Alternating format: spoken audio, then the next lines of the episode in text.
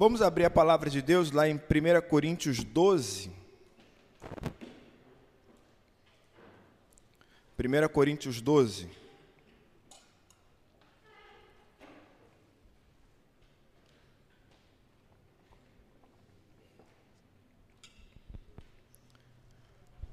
Leremos o versículo 1, depois pularemos para o versículo 4. 1 Coríntios 12.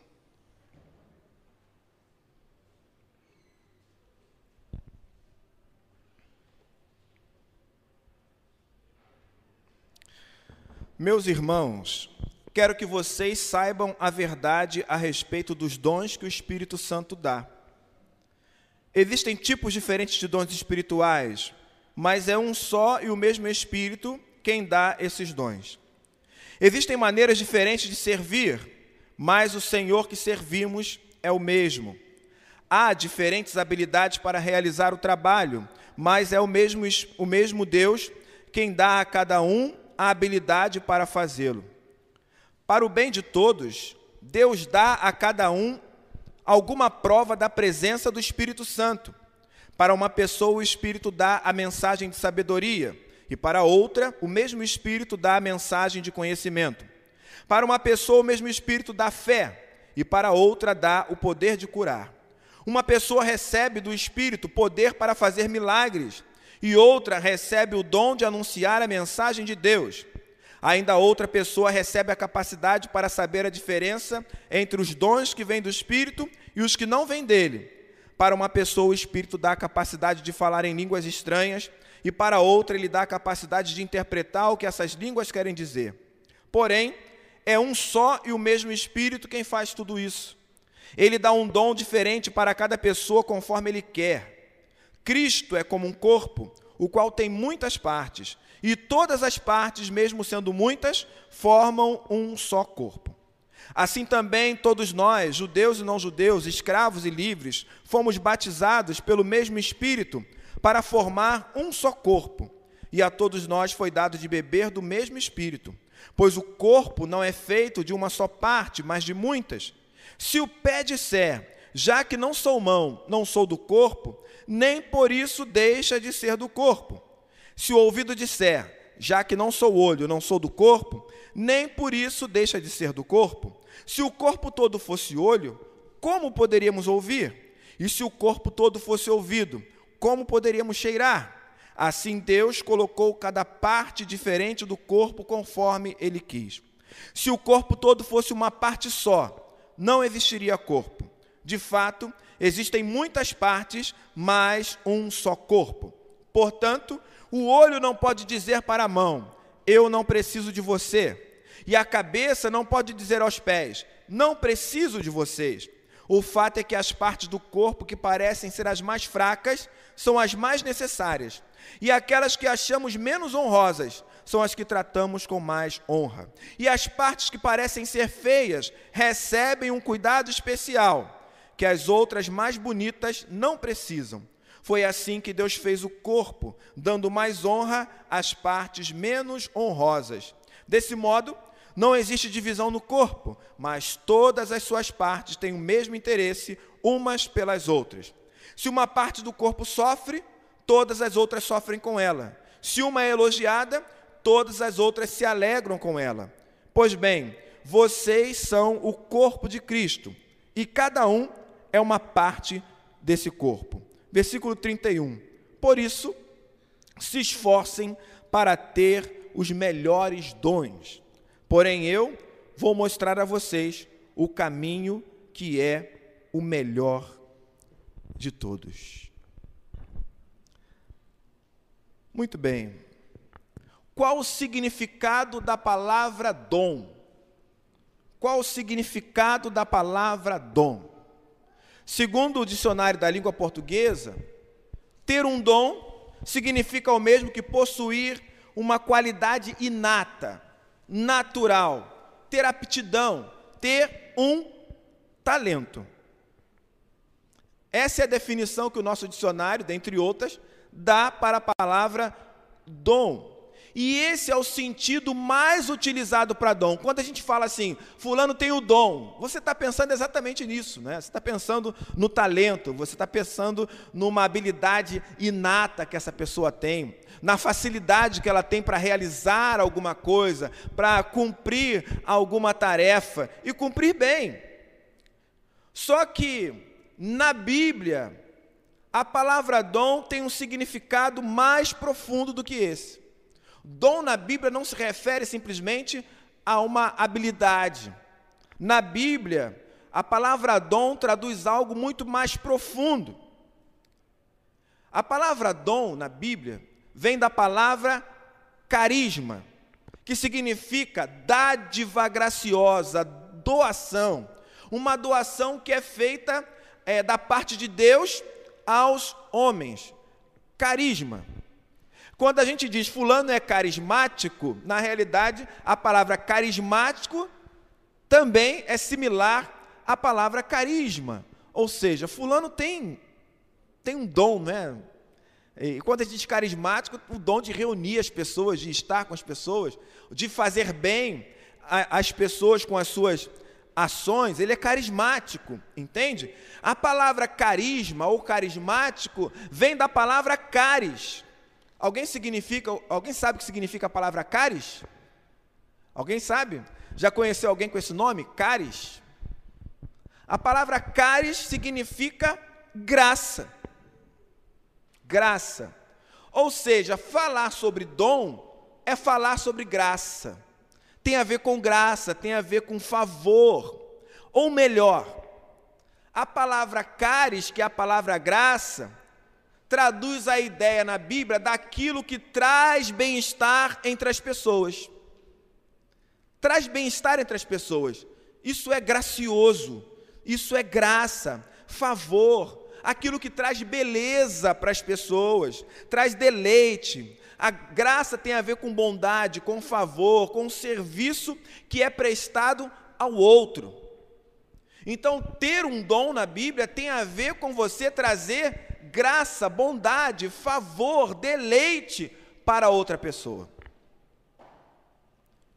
Além desses significados no Antigo Testamento, essa palavra graça ou caris representa o mais forte que vem em socorro do mais fraco, com bondade e amor. No Antigo Testamento você vai encontrar essa expressão, ou seja, é, lembra do que Sansão disse? Do que come saiu comida e do forte saiu doçura, não é?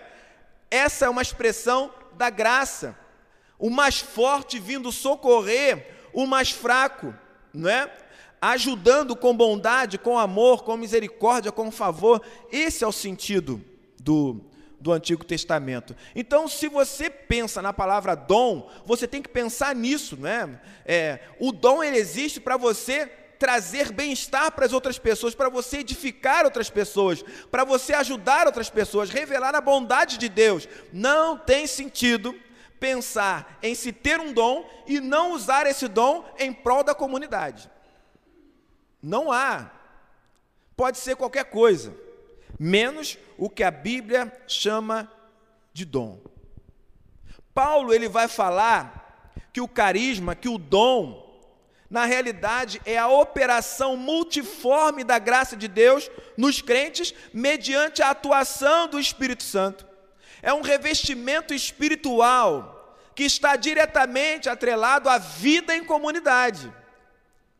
O dom existe para ser exercido, executado na comunidade. Existe para o serviço do outro, para a edificação do corpo de Cristo à igreja. Então pense bastante nisso. Todos os dons que você acredita que recebeu de Deus, esses dons existem para que você possa usar para o bem-estar, para a ajuda, para que a bondade de Deus se manifeste, para que outras pessoas sejam edificadas. Existe para ser usado na comunidade, entende? E aí, a palavra de Deus ainda vai nos mostrar que alguns aspectos desse revestimento que o Espírito Santo nos deu tem um caráter interno, ou seja, é, o dom que eu recebo, alguns deles edificam a mim. É um caráter interno. É Deus manifestando a bondade dele em relação a mim. É Deus trabalhando no meu coração, na minha vida. Mas outros têm um caráter mais externo, mais ligados à coletividade, à vida em comunidade. E a gente tem falado muito sobre vida em comunidade. Esse é o tema da nossa série de mensagens que a gente tem discutido até aqui. E a palavra comunidade deriva da palavra comum. Comum lembra também comunhão, coinonia. Ou seja, estar em comunhão significa ter uma vida em comum. É isso. A palavra coinonia significa vida em comum. E aí a gente olha para Atos dos Apóstolos, lá em Atos 4, que a gente já leu aqui, e a gente percebe Lucas dizendo o seguinte: ó, todos os que creram pensavam e sentiam do mesmo modo, todos repartiam uns com os outros o que tinham. Em Atos 2, 42, nós encontramos, e todos continuavam firmes, seguindo os ensinamentos dos apóstolos, vivendo o amor cristão, partindo o pão juntos e fazendo orações. Todos os dias, unidos, se reuniam no pátio do templo e nas suas casas partiam o pão e participavam das refeições com alegria e humildade. Ou seja, pensar em comunidade significa ter uma vida em comum. Participar da vida do outro não só no domingo, mas também durante a semana. Entende? Isso é viver em comunhão. A igreja primitiva, ela fazia isso. Entende? A comunidade dava sentido a cada pessoa. A comunidade dava sentido aos dons que as pessoas recebiam do Espírito Santo, porque era na comunidade que é, esses dons eles eram colocados em operação, em uso. Você entende o que eu estou falando? Não é? é? Perceba o seguinte: quando uma pessoa não crente vem à igreja, o que se espera é que ela veja nessa igreja, nessa comunidade, o evangelho em funcionamento. É isso. Quem vem de fora, sem nunca ter é, é, confessado Jesus como Senhor e Salvador, que não participa de uma igreja, nada disso, a pessoa vem para cá para perceber: oh, será que isso que eles estão falando funciona mesmo? Será que isso é processado na vida deles? Uma comunidade que fala sobre o amor, vamos ver se esse grupo mesmo se ama? Uma comunidade que diz que está aí para servir, Vamos ver se essa comunidade serve mesmo? Recentemente, eu recebi uma mensagem, né? Porque eu olho as mensagens que são enviadas para a igreja, sabe? É, não olho com tanta regularidade, porque eu tenho avisos, né, que chegam para mim. Mas assim, essa mensagem passou e eu levei dois dias para poder perceber que tinham mandado a mensagem. E aí, olha, olha que situação, né? A pessoa que mandou a mensagem para a igreja disse que precisava conversar, né, sobre uma situação familiar. E ela disse o seguinte: "Vamos ver se essa igreja realmente cuida de famílias". Percebeu? Qual é o nosso slogan? seguindo Cristo. As mensagens que a gente manda para as redes sociais não falam isso? A pessoa deixou a mensagem lá e esperou o contato. Ela queria ver se funciona esse negócio, né? Graças a Deus, Jesus é bom. que eu vi a mensagem e entrei em contato. A pessoa não quis marcar a conversa, porque é, foi um desabafo naquele momento e a situação se resolveu. Né? Foi o que ela disse, antes que eu entrasse em contato. Mas, percebe, alguém de fora da comunidade quis ver se funciona esse negócio. Não é? As pessoas olhavam para a igreja primitiva e louvavam a Deus. A igreja contava com a simpatia do povo, por quê? Porque o povo observava o evangelho funcionando na vida da igreja sabe? Nós desaprendemos esse senso comunitário. A gente às vezes está muito, muito individualista, muito isolado, né? Cada um cuidando de si, cada um sendo edificado é, é, por suas próprias questões, usando o dom para si, não para edificação da comunidade. A gente usa o nosso dom para si, né, quando a gente não se permite usar aquilo que Deus nos deu para edificar as pessoas. Aqui dentro, por exemplo.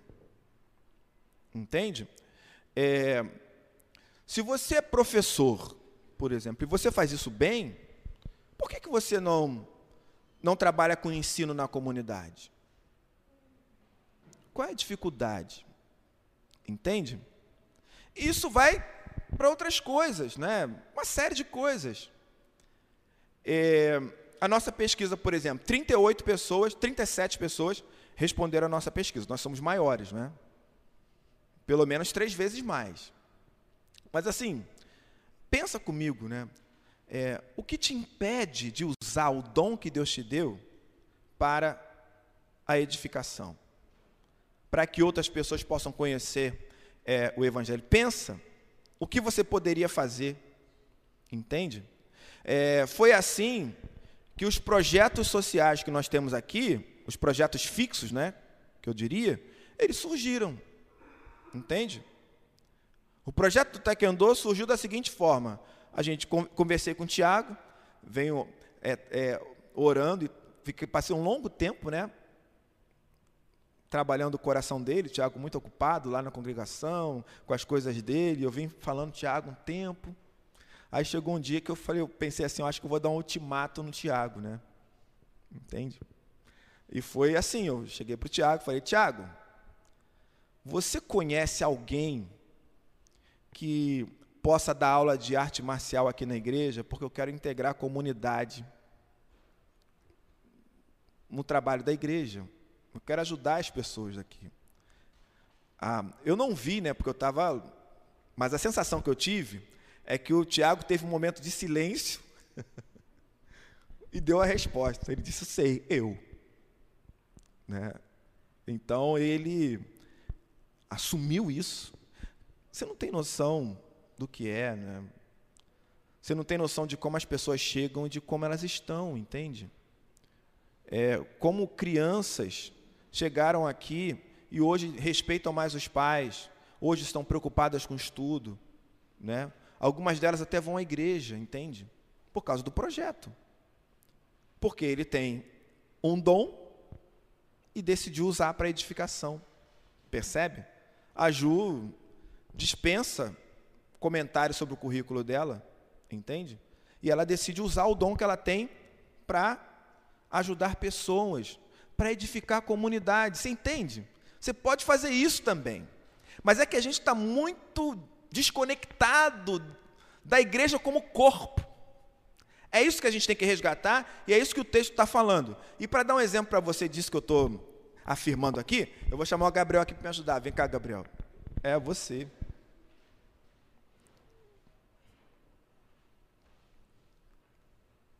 Então, Gabriel, você não pode sair daqui, né? Você tem que ficar aqui.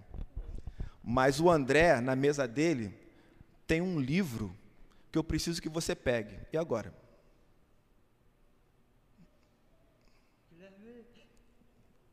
Olha lá, está na mão do André o livro. E agora?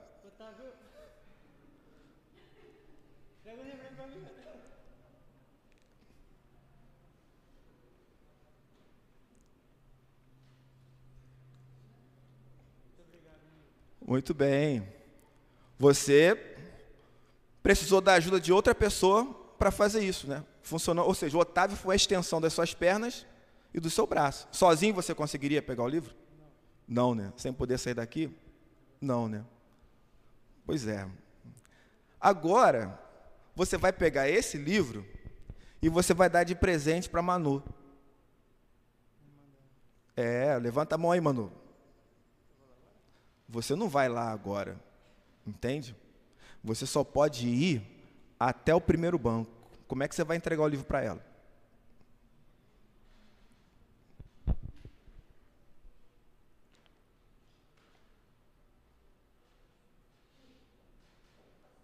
Lisete, não pode sair desse lugar, não.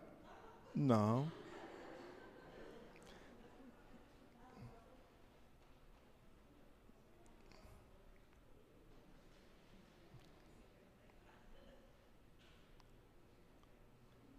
Chegou? E agora o que, que você diria para ela? Você deu um livro de presente para ela. E aí? Oh, oh, oh, oh, Ela está muito longe, você não pode falar direto para ela. Como é que vai fazer?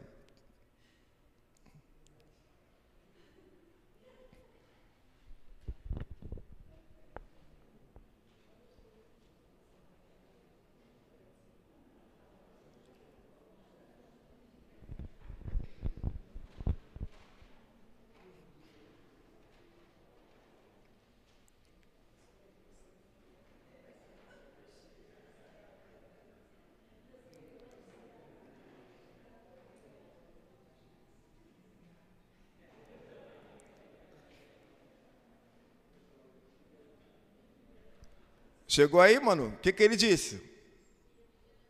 Não, tira mais um pouquinho só para falar. Foi essa a mensagem? Show, muito bem. Tá vendo aí? Ó? Simples assim, né? Pode sentar. Pode sentar. Nesse exemplo aqui, quem se cansou mais? Quem que teve maior esforço? Quem? O maior esforço foi do Otávio. O Otávio levantou, foi até o André caminhou até aqui sozinho para poder ajudar o Gabriel. De uma forma ou de outra, o Gabriel teve a ajuda que ele precisava, certo? Mas a maneira menos cansativa e mais fácil de fazer é usar todos os recursos que nós temos, todos os membros do corpo, percebe? Percebe? Então, eu vou usar essa situação inesperada aqui para te mostrar duas coisas, né?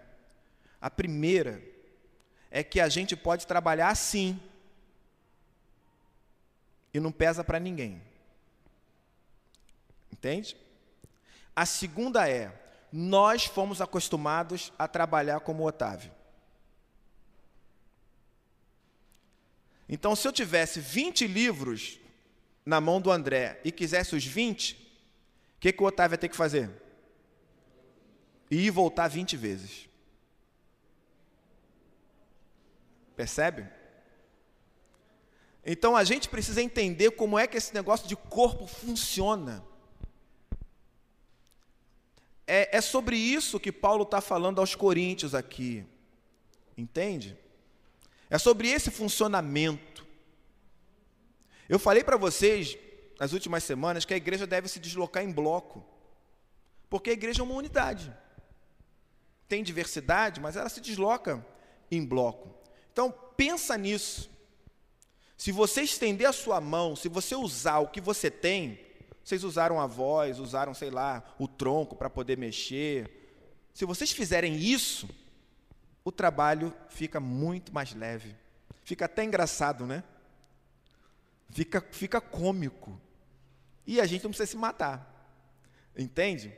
Essa é a lógica. Mas vamos voltar aqui para o nosso texto para você entender.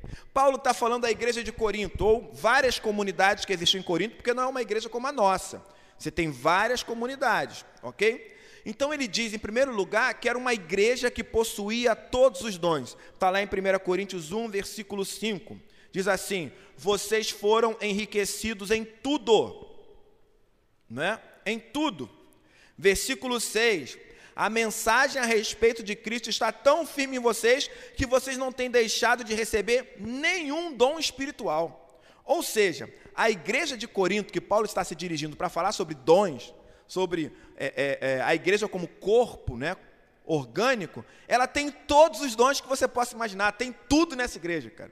Quem não quer uma igreja que tem todos os dons, né? Não tem serviço que a igreja de Corinto não tenha capacidade para realizar, porque o Espírito Santo distribuiu todos os dons nessa comunidade. Entende? Então, possuía todos os dons, mas aí os coríntios, eles falhavam no exercício da vida em comunidade, ou seja, recebemos todos os dons, mas não trabalhamos como corpo. Esse é o problema. Né? O que deveria edificar e unir a igreja tornou-se a fonte de todas as suas rachaduras. Tem uma disputa de ego na igreja de Corinto, entende? As pessoas se consideravam melhores umas com as outras por causa da diversidade dos dons, né?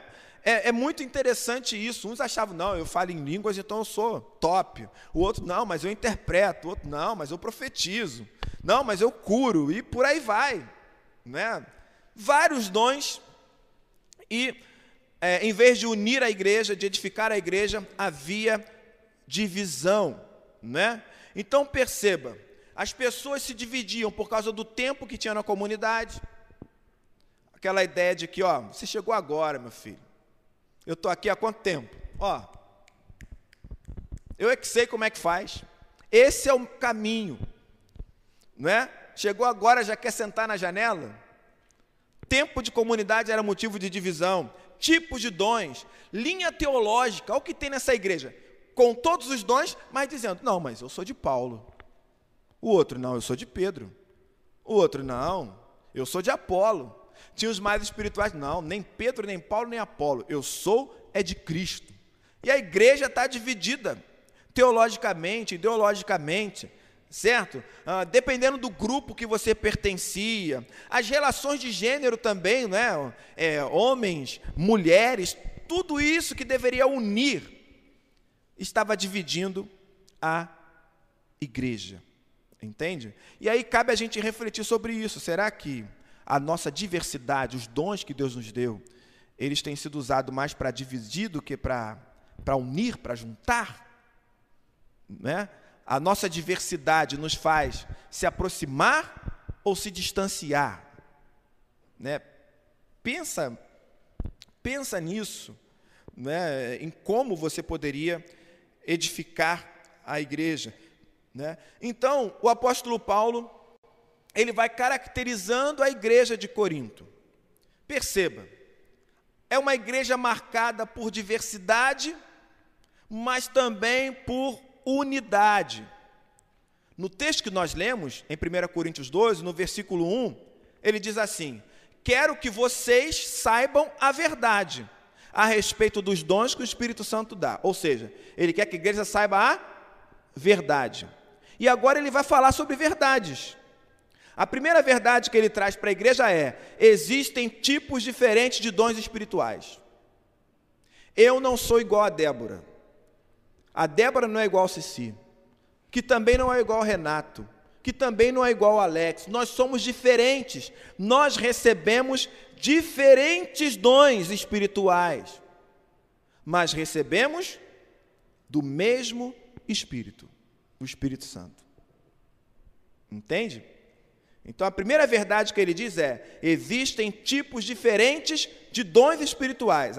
Acredite nisso e aceite isso. Reconheça o seu, não queira ter o do outro. Né? Não queira ter o do outro. Não pense você assim, ah, é, lugar de maior exposição é aqui, não é?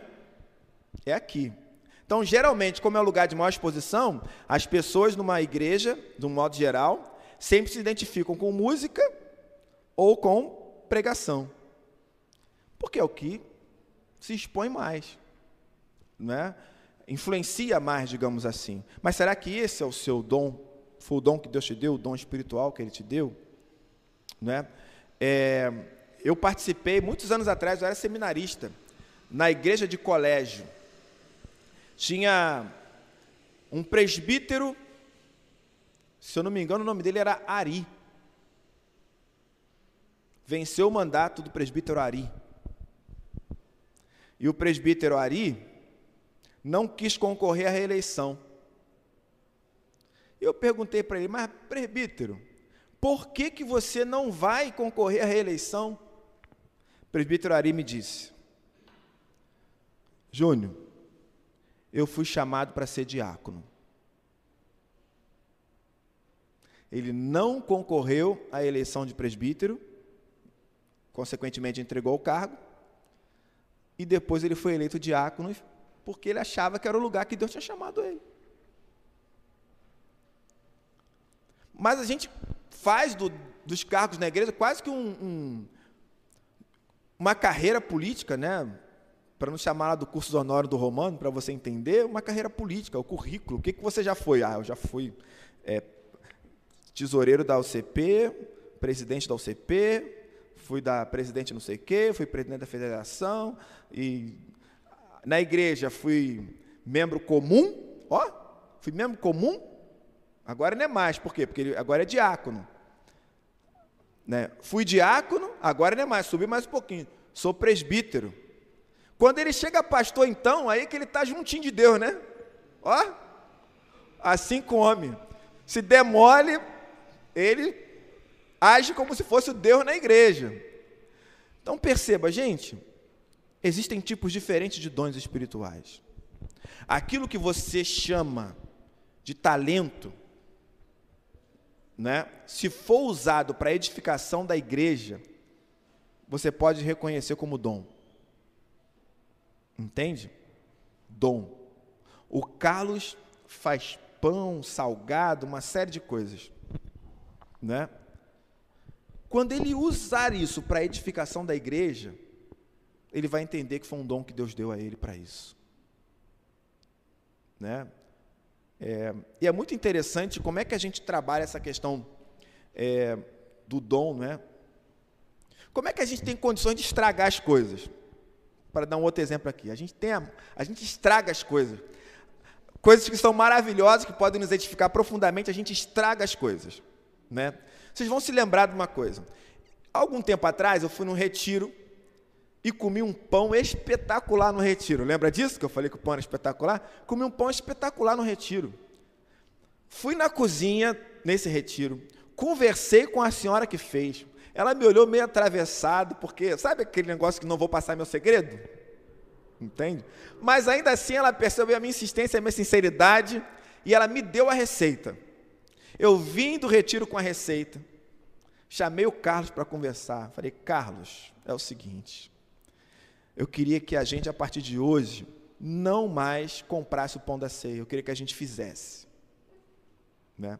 Mas eu queria que você usasse essa receita aqui para ensinar famílias da igreja a fazer o pão. E que essas famílias se reunissem com outras famílias e também ensinasse quem quisesse a fazer o pão e cada um doasse o pão para a ceia. Gente, não é porque a ideia foi minha, não, né? Foi maravilhosa a ideia, né? A ideia era integrar. O Carlos marcou um dia aqui, veio aqui vários representantes da igreja, e ele deu a aula, e o pessoal fez o pão. Eu tive o privilégio de comer o pão. Antes ele testou a receita em casa, tudo bonitinho. E aí, como é que a gente faz? A gente começa né, a fazer o pão. Hoje em dia, quem é que faz esse pão? Quem é que decide se juntar com outro para poder ter um momento de comunhão e ensinar o pão. Quem faz isso? Entende? Então a ideia foi maravilhosa. E ele ainda falou assim: não, se tiver dúvida, pode deixar que eu vou lá e ajudo. Cadê? Né? O que, que a gente hoje faz? Só para dar o exemplo aqui. A gente faz o que o Otávio fez. Né? Você sabe quem é que fez o pão da última ceia? Eu não sei mais. Quem sabe quem fez? Ah, você sabe, né? Se eu tivesse que chutar, eu chutaria o Marcelo ou o Luciano, um dos dois. Porque são as duas pessoas que fazem o pão, que você come. Entende? Que você come. Né? Fazem com amor, eles não reclamam não, fazem com amor. Uma vez eu falei assim para o Marcelo e para o Luciano, separadamente, vamos comprar o pão, cara. Nenhum dos dois aceitaram. Entende? É, para você perceber.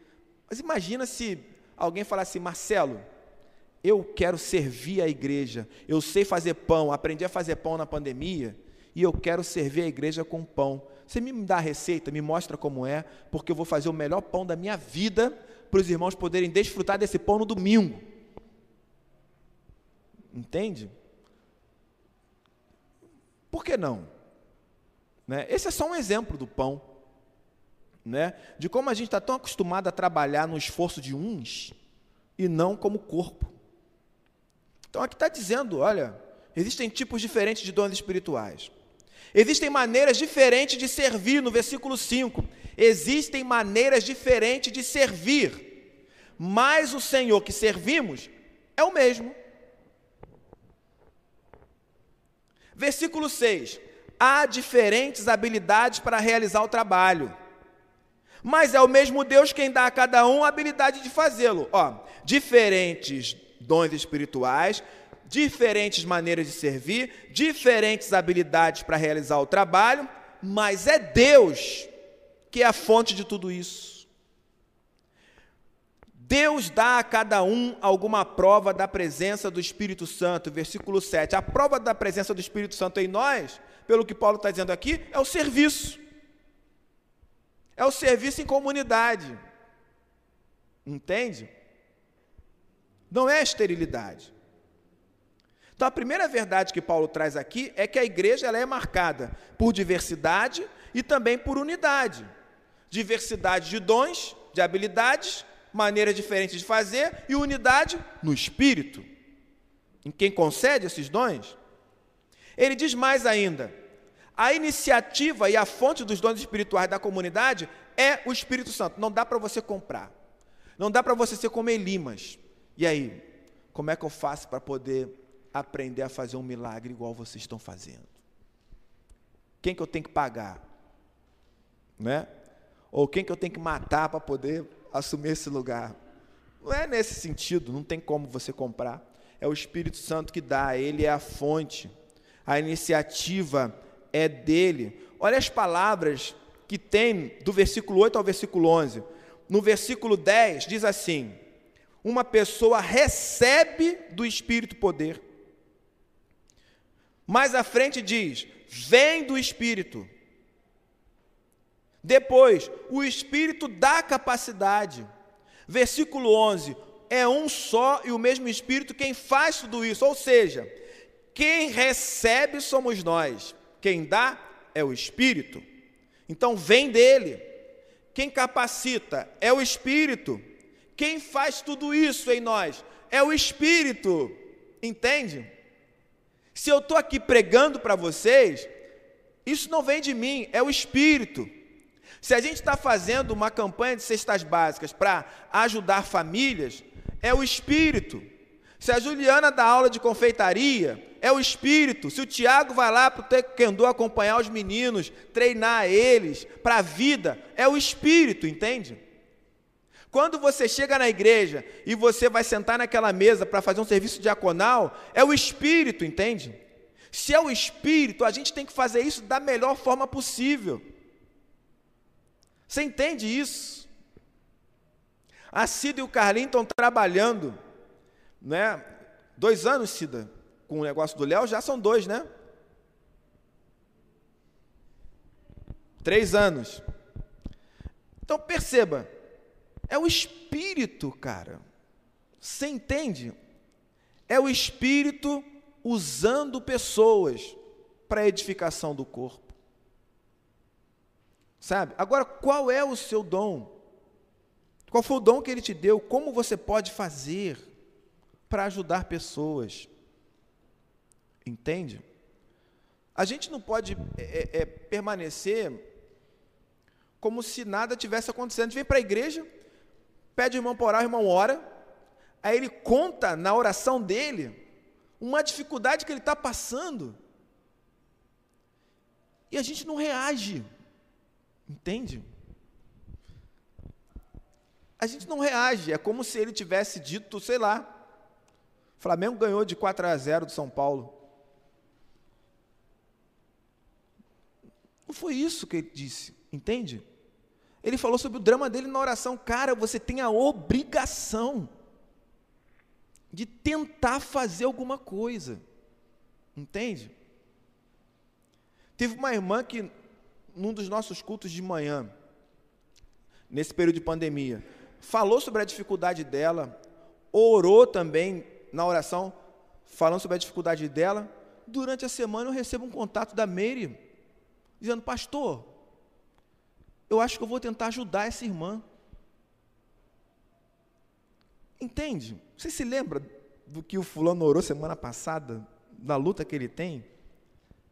O pessoal bota lá oração no grupo, às vezes a gente nem ora. A tia Júnia operou essa semana, né? Não é só você saber que ela operou essa semana. Você sabia que ela estava na expectativa de ter uma intervenção mais profunda e uma mais leve? E essa era a oração. A cirurgia para ela era certa. O que ela queria é que não precisasse ter essa intervenção mais profunda. Ok, ela operou, deu tudo certo, vamos para a recuperação, mas você sabe que ela teve a intervenção mais profunda? Entende? É nesse nível. O pé dela está doendo, mas não deveria ser só o pé dela, não. Tinha que estar tá doendo o meu, cara, porque a gente é corpo. A gente é corpo, a gente está conectado, ligado. É disso que Paulo está falando, entende? Outra verdade que ele traz aqui: o Espírito Santo colocou você como parte de um corpo. Olha lá, versículo 12. Todas as partes, mesmo sendo muitas, formam um só corpo. Tá? Então vou chamar o Gabriel aqui de novo. Brincadeira. Não, brincadeira. Se eu pegasse o exemplo do Gabriel, Gabriel foi lá, vacilou, o Alex vai corrigir o Gabriel. Diz que rejeita essa palavra em nome de Jesus, vai pensando aí já. Aí o Alex diz assim: Gabriel, vou ter que te corrigir. Pega o martelo e vai dar uma martelada de leve no dedão do Gabriel, do pé. Entende? Do pé, para ele aprender. O Alex foi lá, deu uma martelada no dedão do pé do Gabriel o Gabriel sentiu? Sentiu dor? Sentiu dor? Mas para ele sentir dor, o que aconteceu no dedão tem que chegar até onde? Até o cérebro. Então tem todo um caminho para que o cérebro reaja a essa situação externa. Qualquer ruptura no meio do caminho vai prejudicar a reação do corpo. Entendeu o que eu estou querendo dizer? Qualquer ruptura. Para o livro não chegar na Manu, bastava que uma pessoa decidisse não participar desse movimento. Uma pessoa não chegaria lá. Entende? É um corpo. A martelada no dedão vai doer até a alma, que não faz parte do corpo, né? Até a alma vai doer. Vai doer perna, vai doer cabeça, vai andar mancando, o joelho vai começar a doer também, até cicatrizar esse negócio, entende? Corpo. Nós formamos um corpo, é o que Paulo está dizendo. Então não há sentido para nós fora do contexto da comunidade. Você não é nada fora desse contexto comunitário. Outra verdade que ele traz: você foi batizado com intencionalidade. Ele te chamou, derramou o Espírito Santo sobre você com intencionalidade. Que intenção primeira é essa? A unidade. É o que Paulo diz no versículo 13. Todos nós fomos batizados pelo mesmo Espírito, olha o objetivo, para formar um corpo. Fomos batizados pelo mesmo Espírito para formar um corpo. Você foi salvo mediante a ação de Cristo no Espírito Santo para formar um corpo. Tem sentido então você ser alguma coisa sem a comunidade, fora do corpo? Não. Depois ele diz: você foi batizado com intencionalidade e o segundo ponto é a diversidade. É unidade, mas também a diversidade. Ah, quer dizer então que eu vou ser igual ao Tiago? Não. Claro que não. Não é isso. Os dedos das mãos não são iguais. Cada um tem sua função. Nem as duas mãos são iguais. Não são. Ó. Eu tenho aqui nessa mão algo que me acompanha desde que eu nasci, não são os dedos, né? Os dedos, os dedos também, mas não são só os dedos. Entende? Mas assim, eu tenho um sinal nesse dedo aqui, ó, que eu me lembro dele desde que eu comecei a enxergar, cara. Está aqui, mas não aqui. Essa não tem, é nessa. Entende? Eu tenho uma cicatriz aqui, ó, quase não dá para ver mais ela, mas eu sei exatamente onde ela está. Que eu me queimei quando eu era criança, soltando bombinha. Eu me lembro do dia. Então, ó, esse pulso aqui não é igual a esse. Mas o corpo é um só. Então há diversidade. Versículo 14: O corpo não é feito de uma só parte, mas de muitas.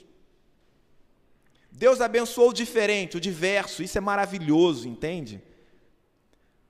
O irmão que está com você nesse mesmo corpo, ele é diferente, tem que ser diferente. Porque são as diferenças que nos abençoam.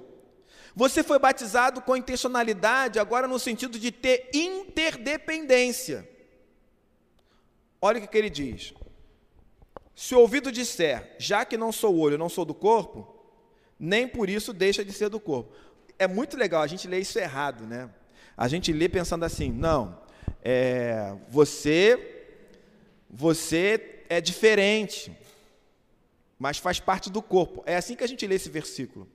Mas eu quero que você leia do jeito que Paulo está falando aqui. Paulo está dizendo: você está no corpo, faz parte dele. E aí você olha para você mesmo e diz assim: não, eu não sou pastor, então não sou do corpo. Não, eu não sou músico, então não sou do corpo. Não, eu não administro, então não sou do corpo. Ele está dizendo que mesmo que você diga isso, você não deixa de ser do corpo. Lembra o exemplo que eu dei do presbítero? Que deixou de ser presbítero para ser diácono? Eu também tive uma outra experiência quando eu era seminarista. Teve uma eleição numa igreja, na igreja de Irajá, mas os nomes eu não dou, nem Cavacatuça. Teve uma eleição na igreja de Irajá e tinha, era eleição para presbítero e para diácono. E tinha um irmão que queria ser eleito presbítero. A igreja precisava de presbíteros e de diáconos. O irmão lutou até o fim para ser eleito presbítero. Eu não estou dizendo que lutou com os votos, não, ele estava lutando mesmo. Quero ser presbítero e tal, sentou lá na frente, começou a articular. Resultado: o irmão não conseguiu ser eleito presbítero. A próxima eleição era para diácono. O irmão se levantou e disse: Pastor, eu não quero concorrer para diácono. O que eu queria era ser presbítero, mas se a igreja não quis, que outro seja diácono. Percebe a diferença?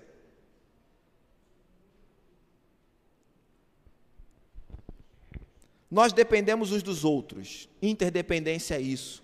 Se todo o corpo fosse olho, como poderíamos ouvir? Se todo o corpo fosse ouvido, como poderíamos cheirar? Deus colocou cada parte diferente do corpo conforme Ele quis. Se todo o corpo fosse uma parte só, não existiria corpo. De fato, existem muitas partes, mas um só corpo. E aí ele diz que as pessoas que às vezes nós não valorizamos podem ser pérolas de grande valor diante de Deus aqueles serviços, aquelas pessoas que nós consideramos fracas, desnecessárias, são valiosas diante de Deus. Cara, para de ficar dizendo, ah, mas eu não tenho dom nenhum, ah, mas eu não sei o que fazer, pastor, ah, não sei, eu não, não, não falo direito, sou tímido, isso, aquilo. Cara, para, para de ficar dizendo isso. Começa a perguntar a Deus, Senhor, como eu posso servir no corpo? O que eu posso fazer? Qual foi a capacidade que o Senhor me deu? Você está medindo a sua o seu dom pelo dom que o outro tem. Não é assim que funciona, cara. Não é assim. Todos os dedos de uma mão são necessários, entende? Todos eles, independentemente do tamanho. Cada um tem a sua função. Então pensa nisso. Você não pode se considerar assim. E a igreja também precisa entender que todos são necessários. Todos são importantes. Sabe? É isso. Então Deus, ele diz que ele tem um cuidado especial. Como nós às vezes tratamos especialmente, né, aquilo que é, damos mais honra, né? Eu achei muito legal o que Paulo disse aqui. Eu nunca tinha pensado, nunca tinha vindo à minha cabeça essa metáfora, né? Ele diz assim, versículo 23. E as partes que parecem ser feias recebem um cuidado especial. Sabe do que, que eu lembrei? Maquiagem, cara, ó. Como a gente abre as redes sociais e como tem pessoas que, sabe, muita maquiagem, mas se tirar. Jesus, Maria José, né?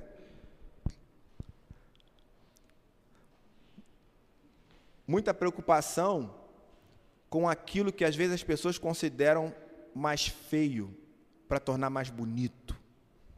Entende? Tem questão de aceitação aí, tem uma série de coisas, mas não convém aqui discutir. O que eu estou querendo dizer é que o mesmo tapa que a gente dá no visual, quando vai lá no Johnny cortar o cabelo e tal, né, fazer os desenhos dele lá, o mesmo tapa que você dá no, no visual, a preocupação que você tem, tem que ser a preocupação em relação à edificação do corpo, né, a sua comunidade. Você deve cultivar o interesse pelas outras pessoas. Versículo 25. Não existe divisão no corpo, mas todas as suas partes têm o mesmo interesse umas pelas outras.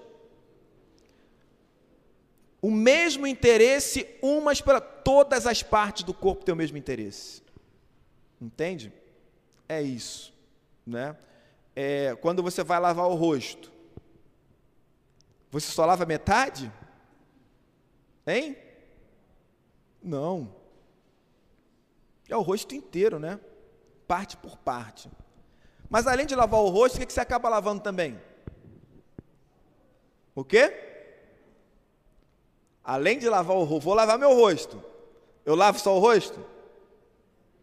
O que eu acabo lavando também? Hã? As mãos. Eu lavo as mãos. Se você consegue lavar o rosto sem lavar as mãos, irmão, Senhor Jesus. Senhor Jesus, né?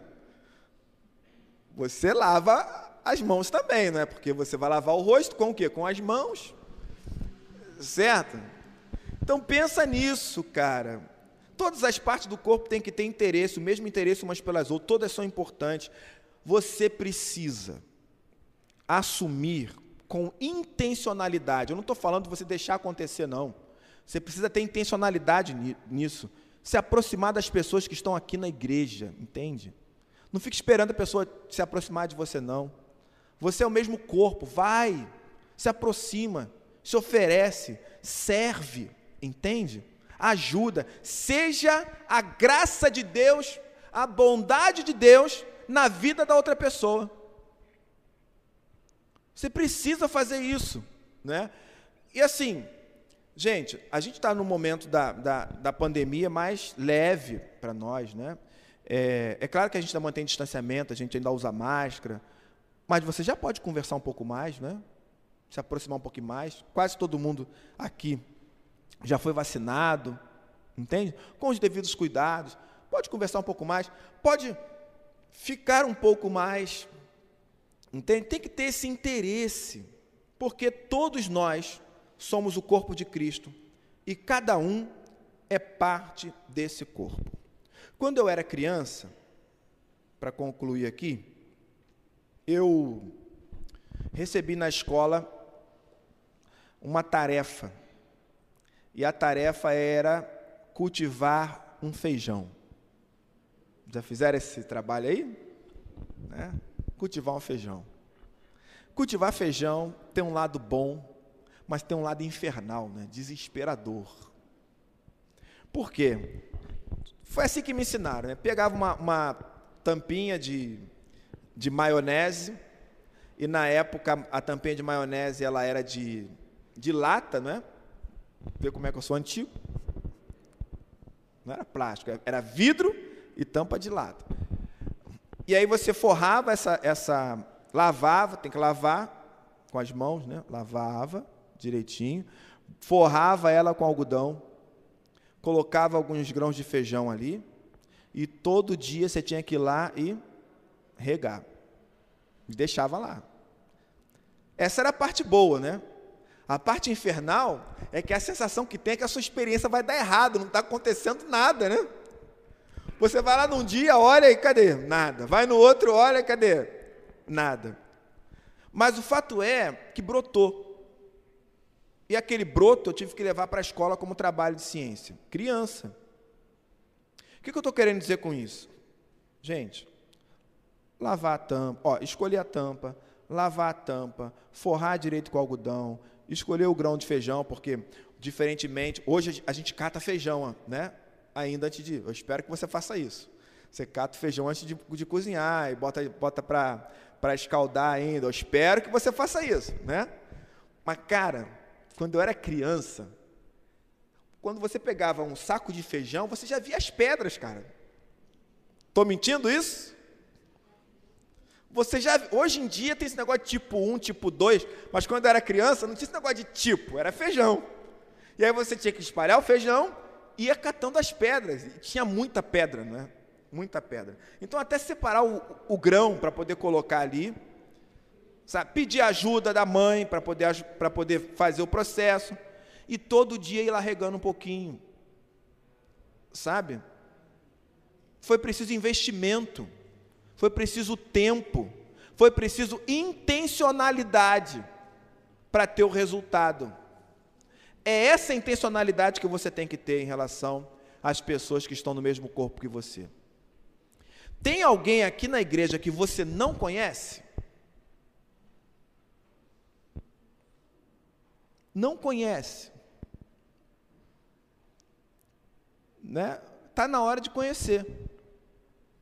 Tá na hora de conhecer. Entende? Tem que chegar o momento de eu falar assim, é, a Manu, e ela não precisar levantar a mão para você saber quem é. Cara, ela vem aqui todo domingo. Há anos, né? Desde que nasceu, Maurinei?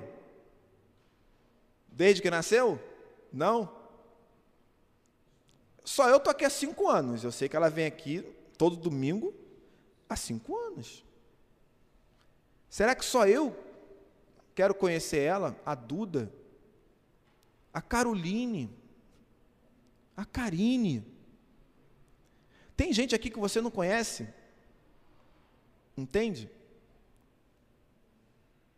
Se eu falasse para você assim, Daniel, você sabe quem é?